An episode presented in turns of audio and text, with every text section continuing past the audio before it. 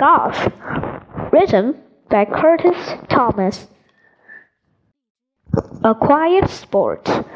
Golf is a quiet and fun sport. Players must be calm to play well. They must practice to be good. Playing the game. Players hit a small hard ball with a club. They hit the ball into a small hole in the ground. The player who gets the ball in the hole with the fewest hits wins.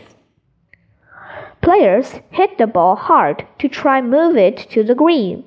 They may need several hits to get it there. A golf course may have parts with rough grass. The golf course may also have sand or water traps. A player may need more hits to get a ball out of these places. Some clubs are good for hitting the ball far away. Others are good for shorter shots.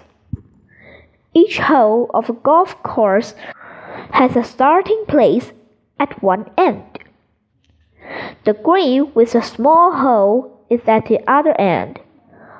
A golf course has nine or eighteen holes. Golf long ago. Golf began hundreds of years ago. The first golf balls were made of wood. Now golf balls are made of rubber and plastic.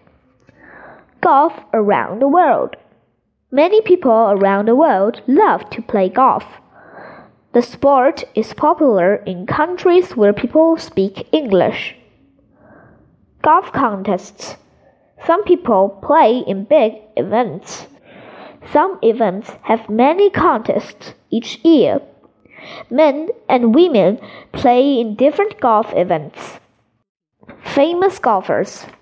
Jack Nicklaus is the best golfer ever to play the game.